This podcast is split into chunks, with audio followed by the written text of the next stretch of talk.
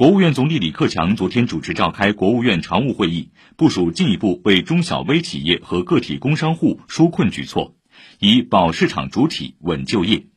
确定推动外贸保稳提质的措施，助力稳经济、稳产业链供应链。会议指出，当前相关市场主体困难明显增多，要加大帮扶力度。一是抓紧把已确定的退税、减税、降费、缓缴社保费。物流保通保畅，推动企业复工达产等政策举措落实到位，确保六月三十号前全部退还小微企业、个体工商户增值税存量留抵税额。符合条件的中型企业退税也要提前到这一时限完成。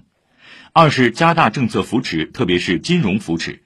今年国有大型银行新增普惠小微贷款一点六万亿元。各地要安排中小微企业和个体工商户纾困专项资金，对经营困难的给予房租、担保费、贷款利息等补贴。三是，在五月底前全面排查机关事业单位、大型企业拖欠的中小企业账款，无分期欠款发现一起清偿一起，确有支付困难的，六月底前明确还款计划。